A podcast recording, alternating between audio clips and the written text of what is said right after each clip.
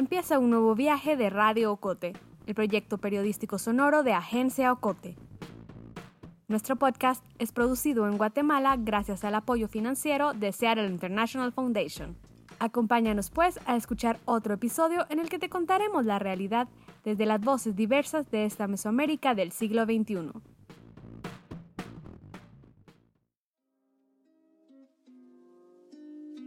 En Azerbaiyán recuerdo que todavía no habían cancelado la aglomeración de gente ni el cierre de fronteras.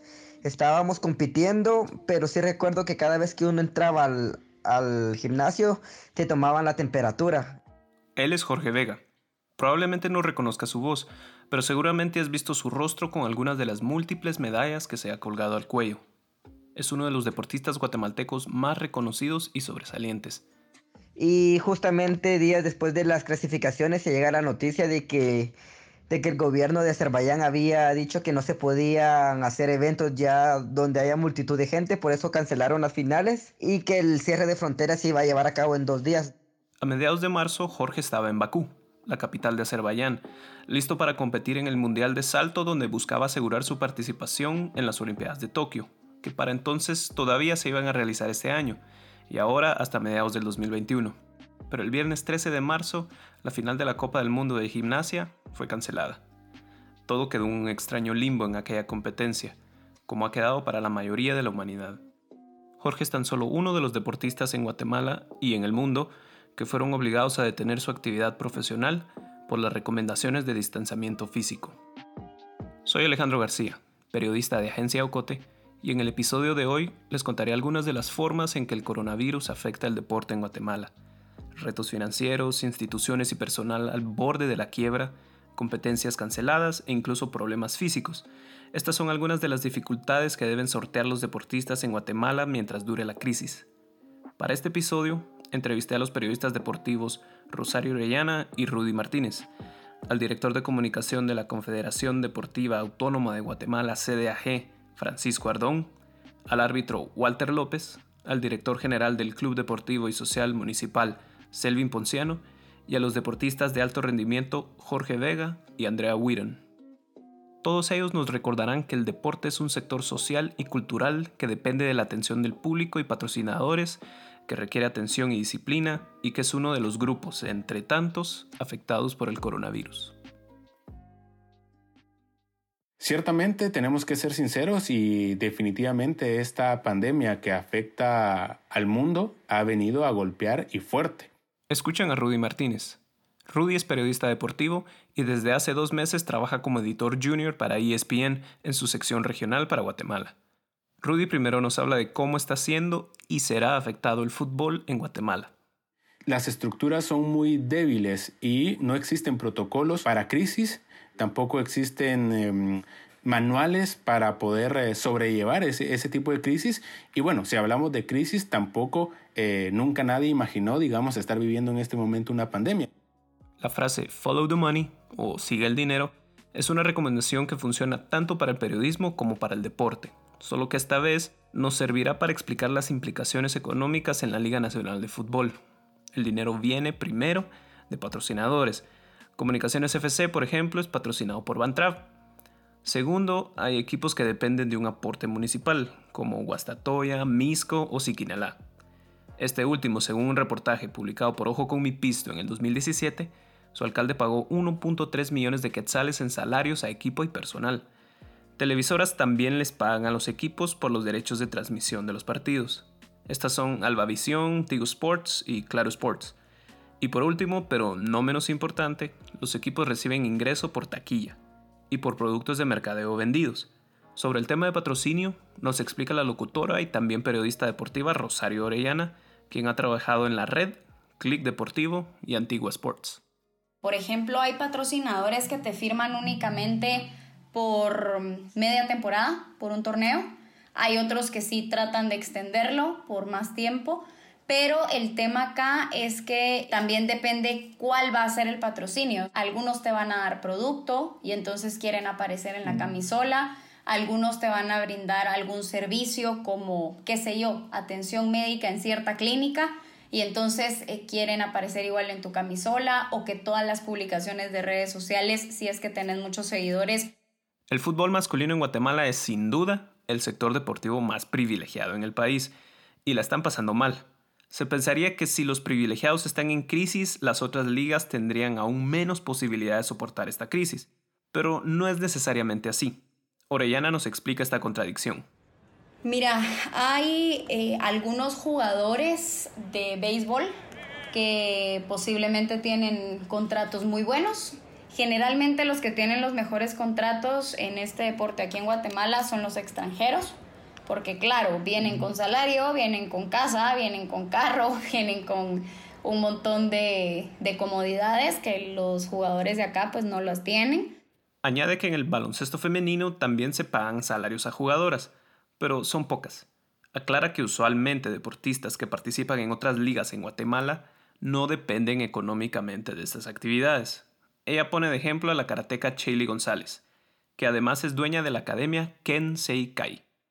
Entonces, en ese sentido, pues vaya, digamos que no les va a causar tantísimo impacto, pero que no es la gracia, porque igual como digo, si ya estaban en condiciones muy malas a nivel deportivo, ahorita va a sonar muy feo lo que voy a decir y no es realmente contra ellas ni nada, pero es como decir un cero a la izquierda.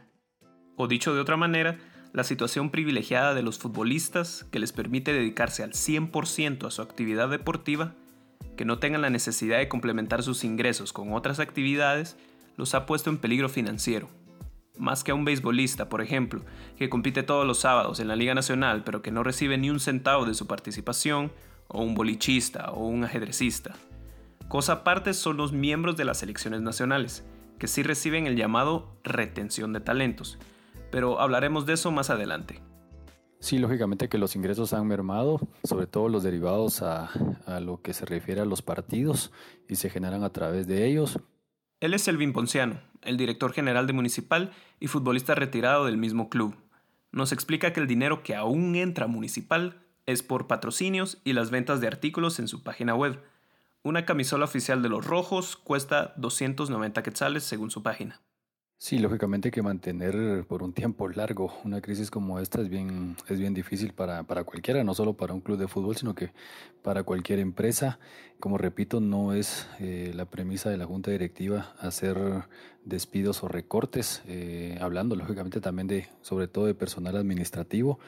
En todo caso, como una primera medida, como para salvar precisamente puestos, a lo mejor habría algún tipo de descuento salarial. No ha sido discutido, pues al menos como, como medida a tomar el hecho de mm, despedir personal. Se ha mantenido el, el que está en municipal, pues por ser un club grande y, tener diferentes tipos de, actividades, pues cuenta más o menos alrededor con 80 trabajadores directos, desde gente obviamente administrativa, mercadeo, administración de estadios, academia, centro deportivo y lógicamente entrenadores y, y jugadores. En el 2007, la Asociación de Futbolistas Guatemaltecos, AFG, denunció que equipos como Club Deportivo Escuintla y Club Social y Deportivo Suchitepeques y Club de la Universidad de San Carlos han incumplido con contratos. Es eh, la protesta en forma de lo que no han recibido tratado y vemos al equipo de Antigua reconocer el tema de la dificultad que está haciendo el equipo samaratino, pero no, no hay otra forma de poder reclamar que jugando bien a mediados de marzo de este año, los jugadores de Sanárate se negaron a jugar los primeros dos minutos del partido contra Antigua FC, pues llevaban dos meses sin recibir sus salarios. ¿Qué pasa entonces con los equipos pequeños? Rudy y Rosario son contundentes. Al no haber protocolos, al haber equipos que antes de esta pandemia ya tenían serios problemas económicos, pues ahora esto se va a agudizar. Y ojo, yo me atrevo a decir, y sin sin ser alarmista o extremista, que muchos equipos incluso estarán al borde de la, de la desaparición. Me imagino que también están esperando un poco porque se había hablado de regresar ahorita en mayo, entonces me imagino que van a esperar a ver cómo avanzan las cosas para ir ya definiendo qué pasa. Y como te digo, equipos de segunda, tercera, definitivamente algunos van a, a desaparecer, que son los que menos recursos tienen. Sí, El fútbol masculino en Guatemala es el sector deportivo más privilegiado en el país. Pero ante esto, Rudy Martínez concluye. Yo creo que el deporte engloba muchas aristas e involucra a mucha gente, tanto de forma directa como podríamos mencionar a los atletas, a los futbolistas, en este caso a los entrenadores también, como indirectamente también involucra gente en cuestión, por ejemplo, del fútbol, de la gente que vende las camisolas afuera de los estadios, la gente que vende la comida. Un fenómeno que se observa claramente con la pandemia y la crisis económica que ya ha desatado es un tipo de reacción en cadena. Un sector es afectado y este afecta a otro y a otro y a otro. Sucede también con otro tipo de actividades como el de la cultura y los espectáculos culturales. Lo que afecta a los artistas luego impacta a otros sectores laborales y comerciales. Sucede en el caso del deporte con uno de sus actores más importantes, pero que habitan poco en el imaginario social, el de los árbitros. Los periodistas deportivos dicen que este es uno de los sectores más afectados por la crisis. En primer lugar, a todos los árbitros nos afecta enormemente debido a que cada uno de nosotros nos debemos al, fútbol, al arbitraje. Entonces, eh, económicamente estamos sin recibir salarios. Él es Walter López, árbitro guatemalteco de 39 años. Además de arbitrar a nivel nacional, Walter es miembro de la Federación Internacional de Fútbol Asociado FIFA desde el 2006 y dirigió partidos clasificatorios del Mundial del 2014 y 2018 que nosotros si no arbitramos no generamos ingreso para nuestro hogar. Entonces sí nos vemos afectados por eso, ¿verdad? Porque ya llevamos un mes y, y días sin devengar ningún tipo de ingresos. No tenemos ni un salario, ni un bono, no tenemos becas. Sí recibimos ciertos cursos que son pagados por la federación en algunos momentos para los árbitros jóvenes en proyección y otros que viene a dar FIFA, que son pagados por la FIFA, pero de lo contrario no tenemos ningún ingreso extra. El arbitraje de un partido de liga cuesta poco más de 6.000 quetzales, 6.000 que deben ser divididos en cuatro árbitros, uno central, dos asistentes y el cuarto, que es el que autoriza las sustituciones, etc pero eh, en Liga Mayor, por ejemplo, se hace un nombramiento por cuarteta arbitral, entonces tienen la posibilidad de estar solo en uno. Uno por fin de semana o uno por jornada, porque también hay semanas donde toca fin de semana, miércoles y fin de semana. O sea, dos nombramientos, dos partidos, dos salarios. Pero por temas de salud mental y física, se recomienda que sea un partido por semana. Se estima que un árbitro corre entre 9 y 12 kilómetros por partido, por eso la recomendación de un partido a la semana. Pero no toda la semana sale uno, yo creo que al mes estaría saliendo de dos a tres veces al mes. Y hago énfasis en lo que te voy a decir porque la gente cree que nosotros nos pagan solo por un partido y no es así. Nosotros debemos de entrenar de cuatro a cinco veces a la semana, reunirnos en charlas de trabajo técnico. Entonces es un trabajo que implica la atención durante toda la semana y pues el partido como tal.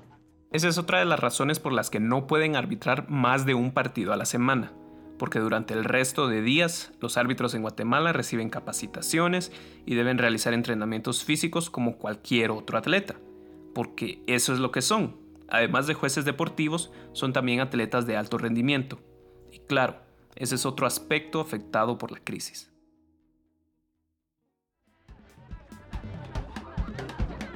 Estás escuchando Radio Ocote, una producción de Agencia Ocote. Bueno, la rutina en Azerbaiyán no es igual a la de Guatemala, pues uno está más concentrado en la competencia y, en rendir de la mejor forma posible el día de competencias. Escuchan de nuevo a Jorge Vega. Como mencionamos, él a mediados de marzo estaba en Bakú, Azerbaiyán, listo para competir en el Mundial. Nos cuenta cómo eran sus días antes de la competencia. La rutina de nosotros era levantarme a comer a las seis y media de la mañana, porque mi entreno era a las 8. Luego entrenábamos, regresaba al hotel a descansar un poco, hacíamos un poco de terapia en el agua. Luego tocaba la hora del almuerzo, el segundo entreno era aproximadamente de 5 a 7 y ya regresábamos al hotel a cenar y a descansar, siempre hablando de, lo bueno y malo que se hizo en el día, analizando un poco la competencia y, y entusiasmados siempre para, para empezar el nuevo día de la mejor forma posible. Antes de eso, en febrero, Jorge había obtenido una medalla de plata en la Copa del Mundo de Australia. Y luego de la Copa en Bakú iba a competir en Qatar. Para clasificar a los Juegos Olímpicos de Tokio, necesitaba obtener otra medalla de segundo lugar o dos cuartos lugares, siempre y cuando los representantes de Corea y Japón no obtuvieran una mejor posición que él. Pero 15 días antes de que Jorge llegara a Bakú, el gobierno del país anunció que había detectado su primer caso en coronavirus. Desde entonces, Azerbaiyán había aumentado sus medidas sanitarias, pues sus fronteras colindan con Irán, uno de los países más infectados del mundo y que a la fecha registra más de 100.000 casos activos. El 14 de marzo, Jorge supo que no iba a competir. Entonces fui a cenar y me, me topé con la gente de República Dominicana y me dicen, Jorgito, ¿sabías que las finales se cancelaron? Y yo, ¿cómo es eso posible, verdad? Entonces me cuentan que el gobierno dijo que no se podía hacer eventos con aglomeración de gente y que por eso pues la competencia se había terminado. Jorge admite haberse sentido preocupado, angustiado. En ese momento no sabía qué iba a pasar, qué iba a pasar con su punteo, con el torneo o con la clasificación. A Jorge y a su equipo técnico les tomó cuatro días regresar a Guatemala. Originalmente iban a volar a Azerbaiyán, Alemania, Estados Unidos, Guatemala. Pero por el cierre de fronteras, su ruta luego de varios atrasos y cambios de planes fue Azerbaiyán, Qatar, Estados Unidos, Ciudad de México, Tapachula, Guatemala. Fíjate que para ser sincero, en los aeropuertos no vi como mucha preocupación por el COVID-19, tal vez porque no, porque si bien ya estaba la alarma, pues como que la gente aún no tomaba mucha seriedad o conciencia de esto. Sin embargo, te puedo decir que sí, al menos el 90% de personas que vi ya tenían mascarilla, al igual que nosotros. El último tramo de Tapachula a Guatemala lo completaron por tierra. El 19 de marzo, Jorge finalmente regresó a su casa en Jocotenango, Zacatepeques.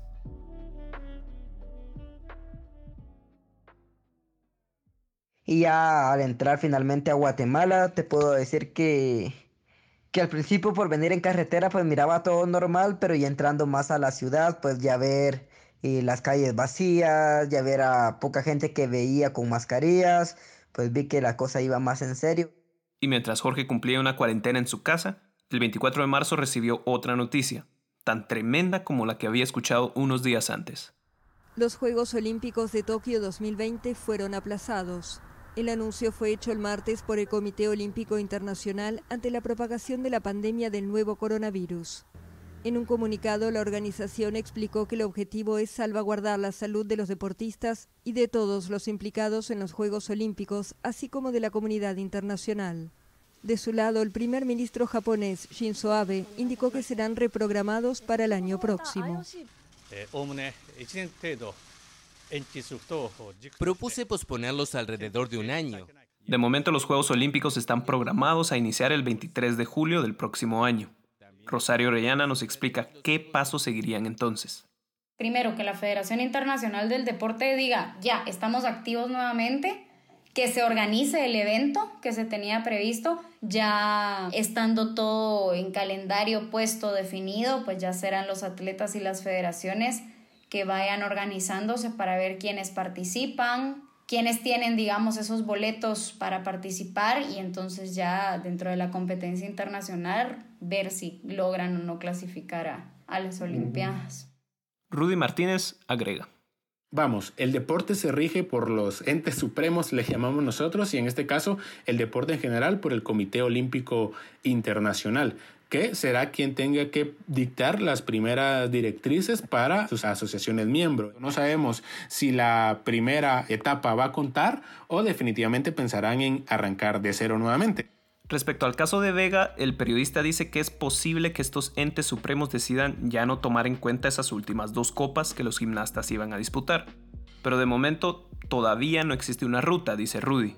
Y ante la pausa del deporte a nivel mundial, debemos abordar otro tema, el rol de las instituciones estatales que brindan apoyo al deporte de alto nivel en Guatemala. Este continúa, sí, dice Francisco Ardón, el director de comunicación de la Confederación Autónoma de Guatemala, CDAG. Ellos lo llaman el Programa de Retención de Talentos.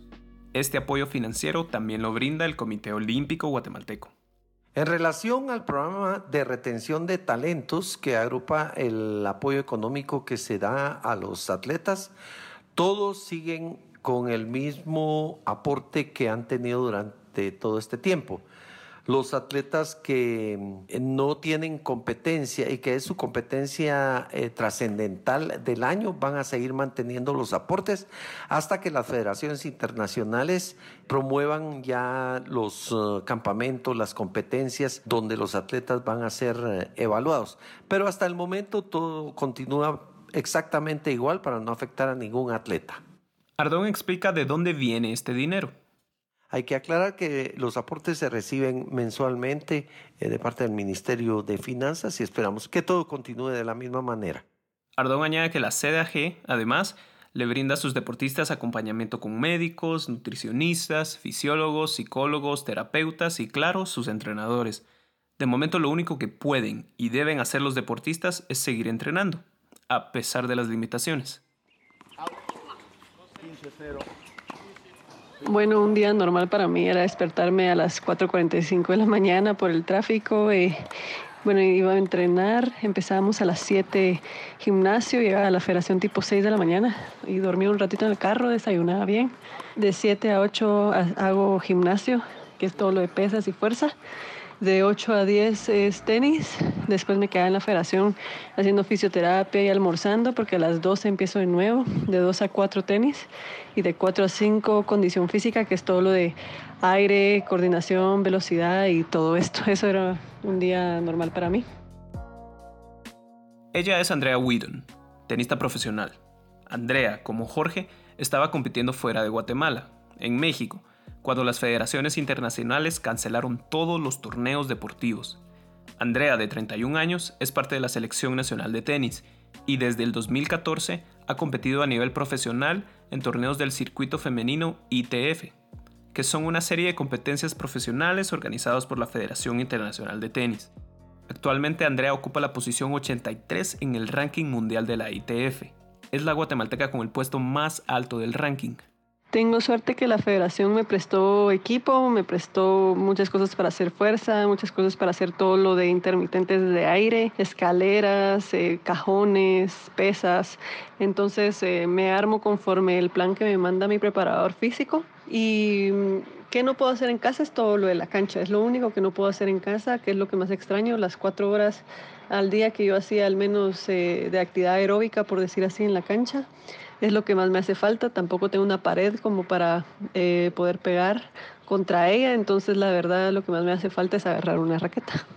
Sin embargo, estamos trabajando por videollamada todos los alumnos del profesor Rodman Murga nos conectamos en las tardes y él ya nos va dictando el trabajo, la preparación física, siempre tomando en cuenta el espacio y los pocos instrumentos que lleguemos a tener como cuerdas, como hules o algún peso extra para, para hacer el acondicionamiento físico y es así como hemos estado trabajando. El caso de Jorge es particularmente complicado. Él nos explicó que para entrenar a cabalidad gimnasia, él necesita de seis aparatos. El potro, barras paralelas, barra fija, suelo caballo con arzones y las anillas, pero para eso necesitaría un espacio grande, pagar el equipo, instalación y mantenimiento. También te digo que hemos estado saliendo a correr en la antigua Guatemala, lunes, miércoles y viernes. Rodeamos casi todo el cerro, luego lo subimos, luego lo bajamos y al final ya regresamos a la casa. Es un recorrido bastante cansado, en especial la subida de esa montaña, que al menos en, mi caso me está ayudando mucho a mantener la, la, masa muscular y la fuerza de las piernas. No en su totalidad, pero sí, sí es una gran compensación. Claro, la esencia del deporte, o sea, el cuerpo y el movimiento se afectan y esto va más allá de lo económico, de las competencias aplazadas o canceladas. Atletas alrededor del mundo buscan formas de continuar su trabajo. Todos los días la futbolista guatemalteca Ana Lucía Martínez, quien pasa el confinamiento en su apartamento en Madrid, sube videos a sus redes sociales de cómo busca mantener su nivel, despechadas, ejercicios de pesas, tecniquitas, pases contra la pared. El árbitro Walter López cuenta que hace trabajo con pesas, elásticos y sentadillas, lo que sea para elevar la frecuencia cardíaca, nos cuenta por teléfono. Pero claro, hay deportes como el de Jorge y Andrea que requieren más. Yo siento que sí, por ejemplo, en fútbol fácil necesitarían un periodo similar al que tienen al finalizar cada torneo para hacer un, un proceso de reacondicionamiento físico. O sea, volver a exigirles, hacerles pruebas. A Andrea no le preocupa tanto. Es más, dice que después de un 2019 tan exigente que la dejó mentalmente y físicamente exhausta, aprecia el cambio de ritmo. Por cómo voy, creo que no voy a necesitar tanto entrenamiento físico porque eso lo voy a tener, nunca lo perdí, siempre lo seguí trabajando igual, incluso lo empezamos a trabajar como pretemporada para aumentar masa muscular y aire y todo eso.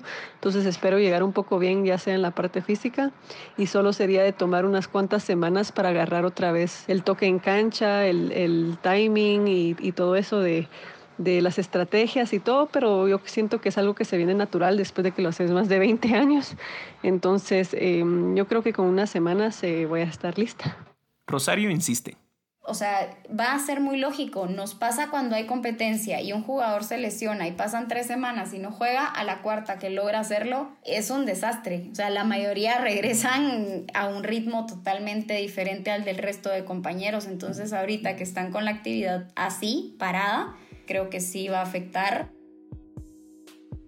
Definitivamente no es lo mismo. Como te comenté que tenemos seis aparatos y en especial mi caso que mis fuertes son salto al potro y, el aparato de suelo que son dimensiones grandes. Entonces no, no me siento para nada en la forma que yo suelo estar físicamente.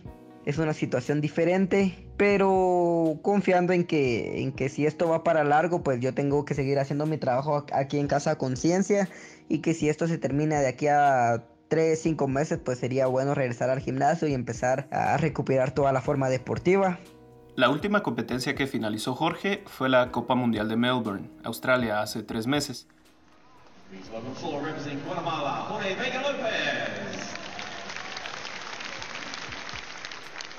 Las Olimpiadas de Tokio, según lo acordado, iniciarán el 23 de julio del 2021. Sin embargo, el 30 de abril, el primer ministro de Japón, Shinzo Abe, anunció que si para entonces el virus no está controlado a nivel mundial, el gobierno de Japón está dispuesto a cancelar el evento. Para el 30 de abril, dos ligas de fútbol profesional han decidido cancelar sus temporadas, la Ligue 1 de Francia y la Eredivisie de Holanda. La primera premió al equipo puntero, el PSG, la segunda no.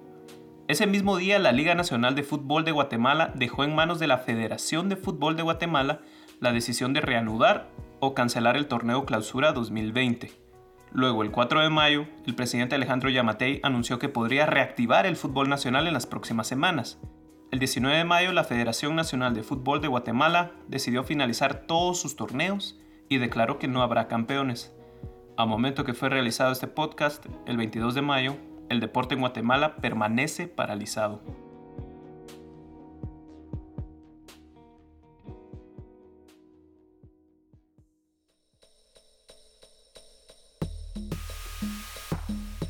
La historia de hoy finaliza aquí, pero aún nos quedan muchas voces por escuchar.